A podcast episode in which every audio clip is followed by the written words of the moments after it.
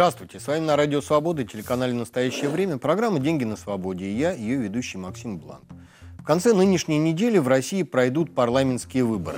Результат известен заранее.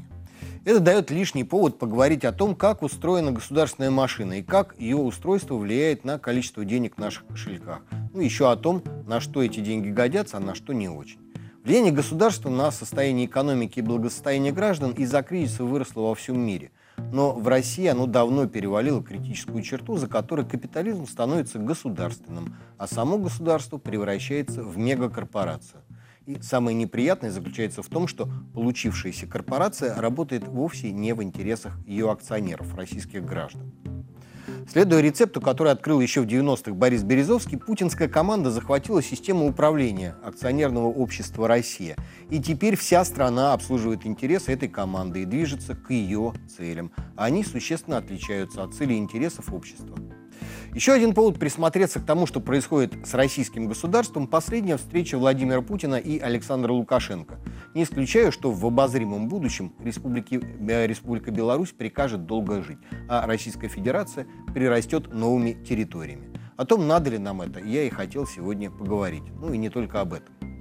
А пока напомню про наш телеграм-канал «Бланк на свободе», где мы обсуждаем свежие экономические и финансовые новости. Подписывайтесь. Сегодня в программе суррогатные деньги. Как власти нарушают свои же законы? Деньги на диктатуру. Зачем еще приезжал Лукашенко к Путину? Деньги на еду. Почему нельзя просто раздавать еду?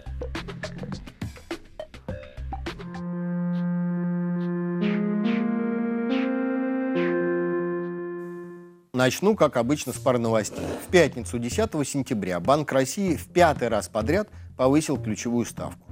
Ну, правда, на скромные четверть процентного пункта до 6,75%. Напомню, что на прошлом заседании регулятор повысил ставку сразу на 1 процентный пункт. Это был демонстративный жест, который должен был показать, что с инфляцией ЦБ будет бороться решительно. А, так что в этот раз многие аналитики ждали, что ставку подним, поднимут как минимум до 7% годовых, особенно учитывая раздачу денег перед выборами. Такие проявления щедрости, следуя терминологии э, Банка России, являются мощным проинфляционным фактором. Но директора, видимо, решили перед голосованием не дразнить гусей и свою решимость отложили до следующего заседания. Так или иначе, кредиты в России становятся все дороже, ни для людей, ни для компаний в этом нет ничего хорошего. Еще одна новость, мимо которой просто не могу пройти. Опять же, в ту же пятницу, 10 сентября, Верховная Рада Украины при, э, приняла закон о цифровых активах. Теперь у соседей фактически легализованы криптовалюты. Открыто работающими криптообменниками на улицах Киева или других украинских городов давно никого не удивишь. Однако законным платежным средством э, криптовалюты по-прежнему не признаются. Тут закон ничего не, не поменял. И тем не менее, теперь украинцы могут хранить биткоины и другие криптовалюты на дебетовых картах и даже могут покупать за них любые товары и услуги. Точно так же, как сейчас могут расплачиваться рублевой или долларовой картой, несмотря на то, что ни доллар, ни рубль деньгами на территории Украины официально не являются. Это, конечно, менее выгодно расплачиваться биткоинами. Приходится соглашаться на обменный курс, который устанавливает банк или эквайринговая компания. Но когда речь идет не о крупных покупках, проще а, оплачивать той картой, которая есть под рукой, а не искать обменный пункт, чтобы выгадать 2-3%. Кстати, вот власти Сальвадора совсем недавно официально признали биткоин средством платежа и даже купили 400 монет. А еще эти же власти э, завели гражданам кошельки, на которых лежала криптовалюта на 30 долларов. Но Сальвадор где-то там, далеко, а Украина вот она рядом. И от легализации там криптовалют все граждане Украины, э, все на Украине что-нибудь да, э, выигрывают. Люди – удобство, банки – комиссии, ну а фискалы – прозрачность. У российских властей отношение к криптовалютам постепенно меняется, причем, к сожалению, далеко не в лучшую сторону – Децентрализованные валюты регулятор в лучшем случае готов признать финансовым инструментом. И пользоваться этим инструментом, если когда-нибудь и можно будет, то лишь под строгим многоступенчатым надзором и контролем со стороны банков и самого ЦБ. Да и то не факт, что такая опция будет доступна для всех, а не только для квалифицированных инвесторов. Российский закон о цифровых активах приняли уже давно, однако механизм его реализации до сих пор не создан. И чем дальше, тем больше похоже на то, что создавать его никто и не собирается. Чиновники все чаще называют биткоин то пузырем, то финансовой пирамидой, то денежным суррогатом. Вот как раз про суррогатные деньги речь сейчас и пойдет. Однако никакого отношения к криптовалютам эта тема иметь не будет.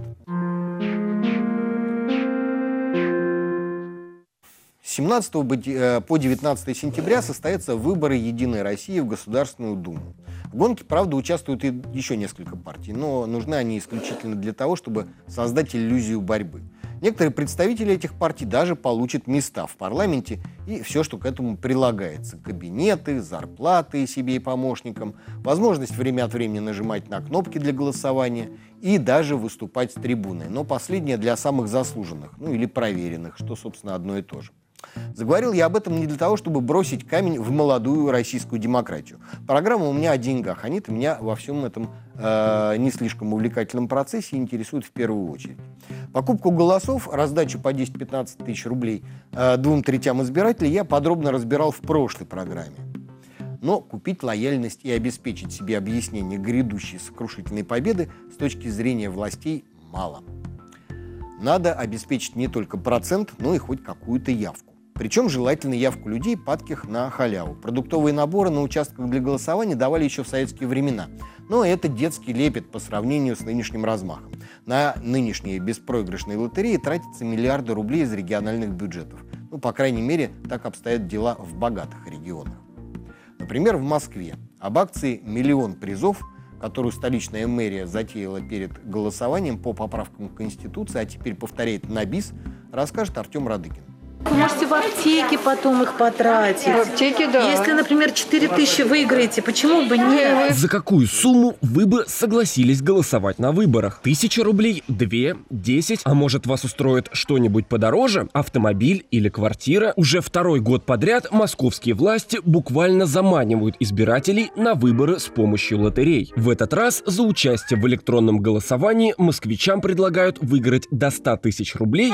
Автомобиль! Или квартиру. Все в рамках программы «Миллион призов». Однако никто не говорит, какие шансы у потенциального участника выиграть дорогой приз. Зато организаторы гордо заявляют, в розыгрыше участвуют 100 автомобилей Renault Captur и 20 однокомнатных квартир в Старой Москве. Денежные призы избиратели получат если получат, в виде баллов. Их можно будет потратить в магазинах, которые участвуют в лотерее. Это продуктовые сети Dixie, Азбука Вкуса, Пятерочка, Магнит, некоторые магазины одежды, рестораны, аптеки, онлайн-кинотеатры и операторы связи. Всего их 120. По словам организаторов акции, компании сами предложили устроить такую лотерею, потому что в прошлом году подобный розыгрыш повысил выручку предприятий на 10%. Сколько всего денег вложили в розыгрыш, организаторы организаторы не раскрывают. Известно только, что победителей будет 250 тысяч. Из них 20 с квартирами, средняя цена однушки в московской новостройке около 10 миллионов 150 тысяч рублей. И 100 человек получат машины. Рено Каптюр в базовой комплектации стоит примерно миллион двести тысяч. Сколько потратили на денежные призы, зависит только от того, сколько человек получит дорогие призы, а сколько дешевые. Но если отталкиваться от средних чисел, то получится 13 миллиардов 750 миллионов. Годом ранее, во время голосования за поправки в Конституцию, всем участникам выдавали коды, по которым можно было выиграть от 2 до 4 тысяч баллов на продукты и лекарства. На президентских выборах 2018 года на участках устраивали ярмарки и полевые кухни. Избирателям в регионах предлагали скидки на гречку, сахар, консервы и другие продукты питания. А москвичам, которые голосовали в первый раз, выдавали продавали билеты на бесплатный концерт в Олимпийском.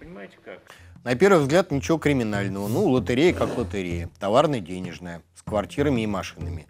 Есть, правда, одна деталь. Она может свидетельствовать не просто о нарушении закона о выборах в части подкупа избирателей, но еще и о нарушении Конституции. Согласно основному закону, единственным законным платежным средством в России является российский рубль. И если бы власти столицы раздавали денежные призы, вопросов бы не было, обычный подкуп. Но раздают баллы, на которые у партнеров акций можно пополнить карту «Тройка», купить лекарства, одежду, обувь, чашку кофе в кафе «Пушкин», ну или забить холодильник продуктами из магнита. И вот эти самые баллы как раз есть не что иное, как денежный суррогат. Понятно, что московские власти никакой Америки не открыли. У любого банка есть программа кэшбэка, в рамках которой пользователям карты возвращают в виде баллов часть уплаченной этими же пользователями комиссии. Строго говоря, это тоже суррогатные деньги.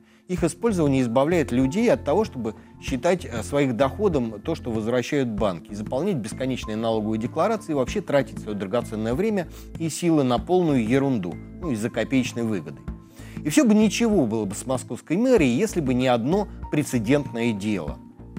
В 2014 году в деревне Калеону Егорьевского района Московской области местный фермер Михаил Шляпников взял да и заказал в ближайшей типографии собственные деньги, назвал их калеонами – и запустил в оборот. Обменять калионы по осени можно было на картошку, яйца, молоко и прочую продукцию его фермерского хозяйства. А в 2015 году в Егорьевский районный суд, городской суд, простите, поступил иск прокуратуры. В 2019 году мы снимали в Клеоново одну из первых программ. Посмотрите, не пожалеете. Ссылка будет в телеграм-канале и в комментариях на YouTube. И вот в этой программе Михаил всю историю рассказывает весьма красочно.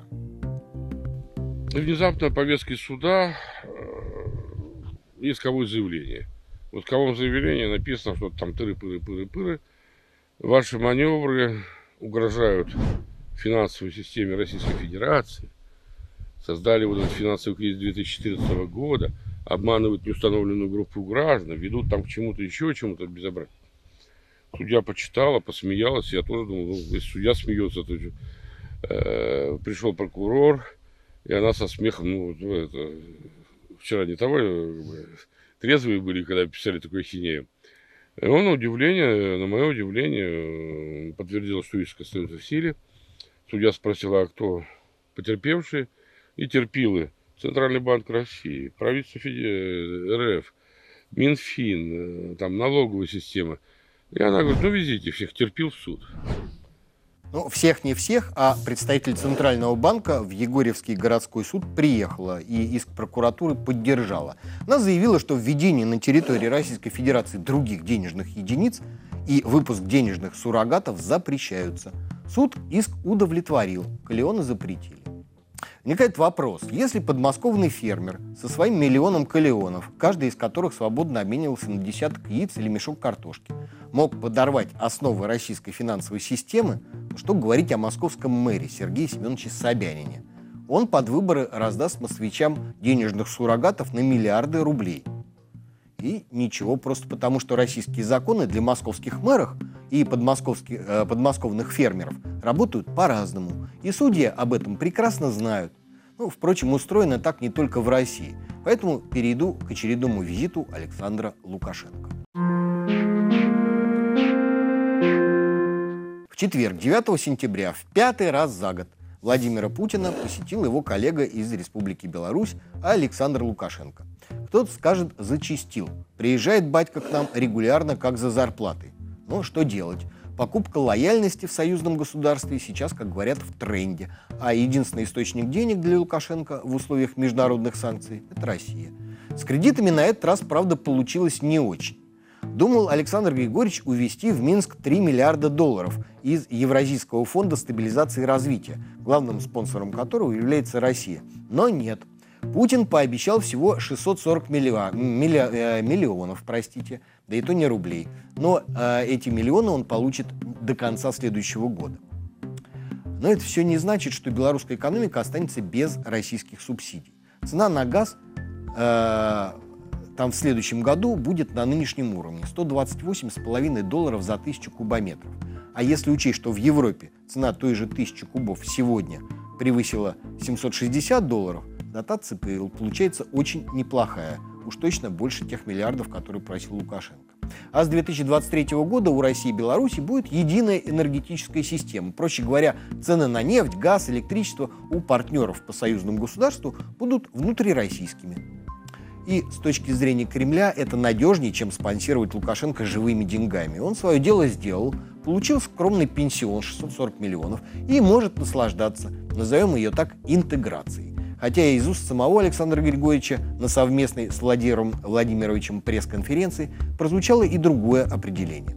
Деликатно президент России не сказал, о разного рода рассуждениях, что тут кто-то кого-то поглотит и так далее и тому подобное. Должен сказать, что мы этой болезнью и не болели с президентом России.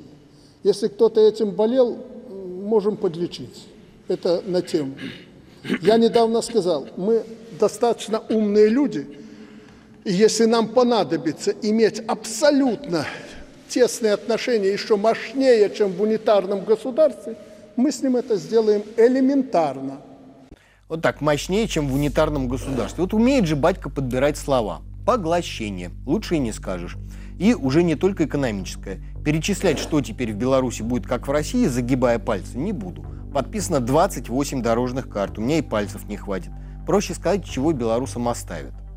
Например, оставят национальную валюту. Вот только денежно-кредитная политика в республике будет определяться в Банке России. Так что Белорусский национальный банк станет фактически одним из департаментов российского ЦБ. О том, как на ситуацию смотрят в Беларуси, мы попросили рассказать белорусского экономиста, финансового э, аналитика компании «Альпария Евразия» э, Вадима Иосуба пока не появились подробности о содержимом этих карт, таких опасений было достаточно много в обществе, в экспертном со э, сообществе. Но публикация краткого содержания, что же там было подписано, мне кажется, все эти опасения развеяли. Если посмотреть суть всех э, опубликованных карт, то они начинаются со слов унифицировать, гармонизировать, сблизить и так далее. То есть на сегодняшний момент еще ни о чем конкретном не договорились. Если это перевести на русский язык, то договорились договариваться. Собственно говоря, это весь итог вот того, что к сегодняшнему дню об этих интеграционных программах известно. Это ощущение складывается сиюминутно именно сейчас, но выдыхать не получается. Почему? Потому что вот эти переговоры шли три года, и лишь только сейчас опубликовано содержимое этих дорожных карт. Предыдущие три года, а, кроме непосредственных участников переговоров, широкая общественность, а, эксперты не знали об их содержимом, не знали что стоит на кону, не знали там, чем готов или не готов жертвовать Лукашенко. Проблема в том, если, условно говоря, через месяц или через полгода или через год опять начнутся переговоры где начнется, возможно, торговля суверенитетом, опять-таки белорусское, кстати говоря, как и российское общество о деталях этих переговоров знать не будут. Если, например, говорить об унификации налогового законодательства,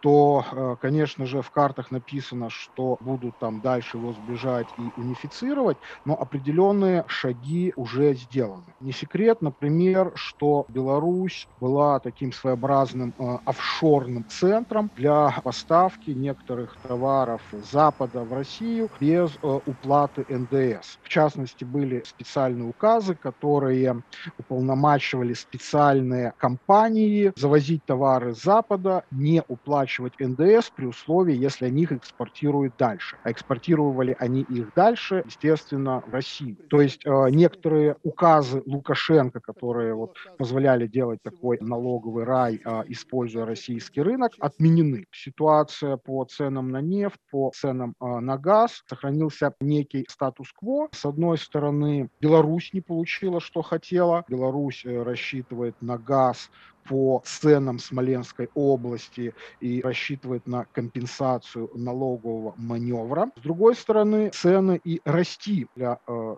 Беларуси, скорее всего, не будут. Очередной раз в Беларуси было обещано, что вот уже с 23 года точно начнет работать э, общий рынок газа, нефти, нефтепродуктов, электроэнергии.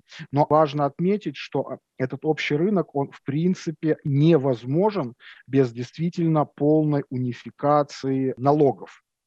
Вот видите, э, сколько людей, столько мнений. Можно, конечно, себя успокаивать тем, что слово «унифицировать» значит договариваться дальше. Я же вижу за этим словом приведение белорусского законодательства и регулирования к российскому стандарту. И свое мнение о начавшемся, э, начавшемся уже поглощении я высказывал уже не раз. Еще весной было очевидно, что Лукашенко сдает страну со всеми потрохами. Тогда в Минск летал принимать дела российский премьер Михаил Мишустин. Россия де-факто прирастает территории и приобретает очень токсичный как с экономической, так и с политической точки зрения актив. Ничего хорошего из этого не выйдет. Достаточно взглянуть на Крым.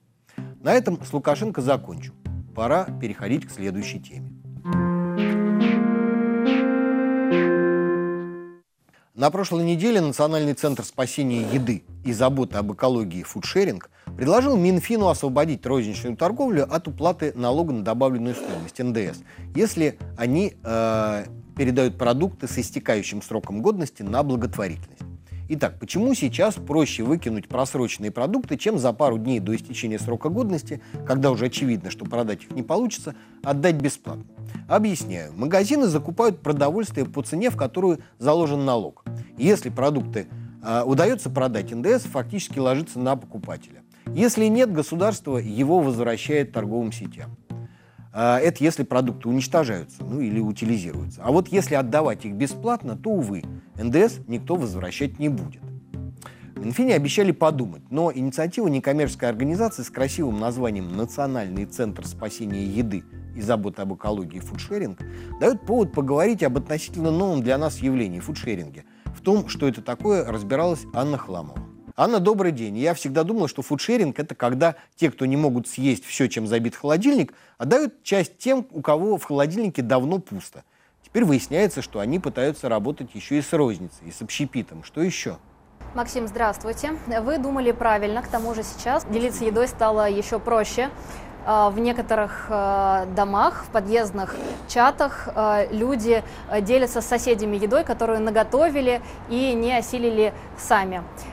И в том числе во время новогодних праздников в соцсетях появляются объявления с предложением помочь доесть новогодние салаты, оливье или селедку под шубой.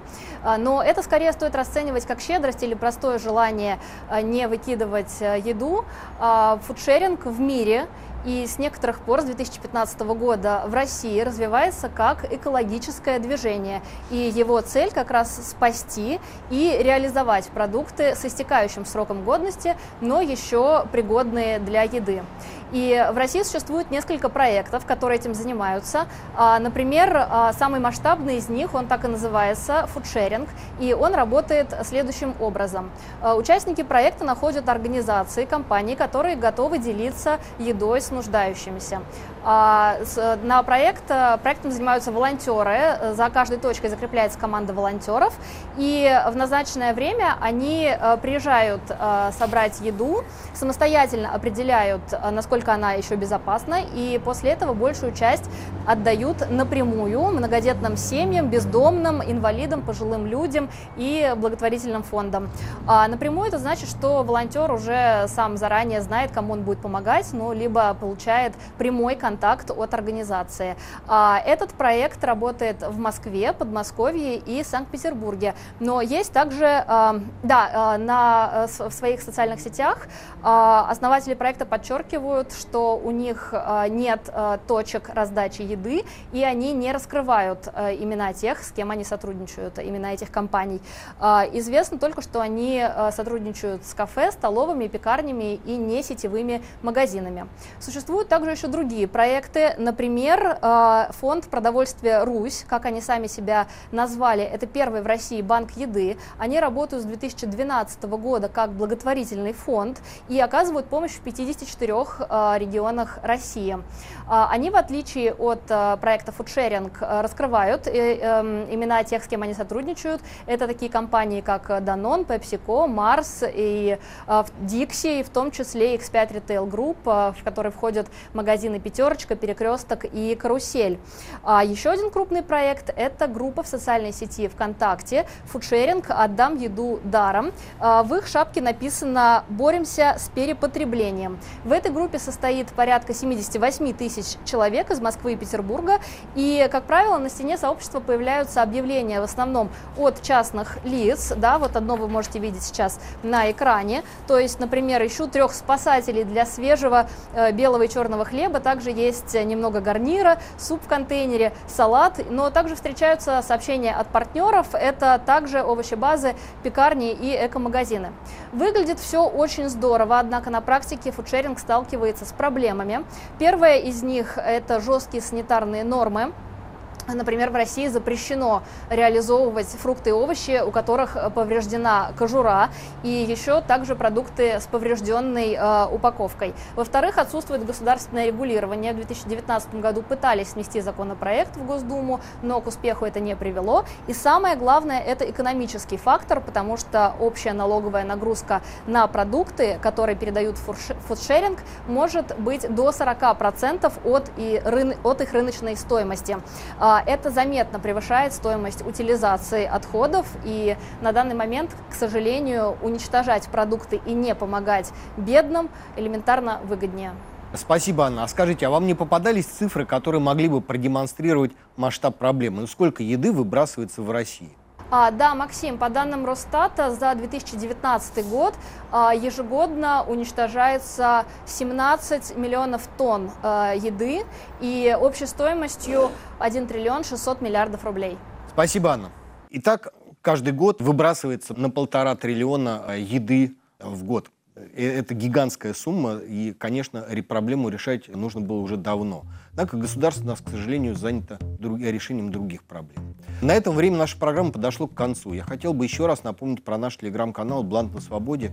Тема обсуждаем свежие экономические и финансовые новости. Подписывайтесь. С вами была программа «Деньги на свободе». Я ее ведущий Максим Блант. До встречи через неделю.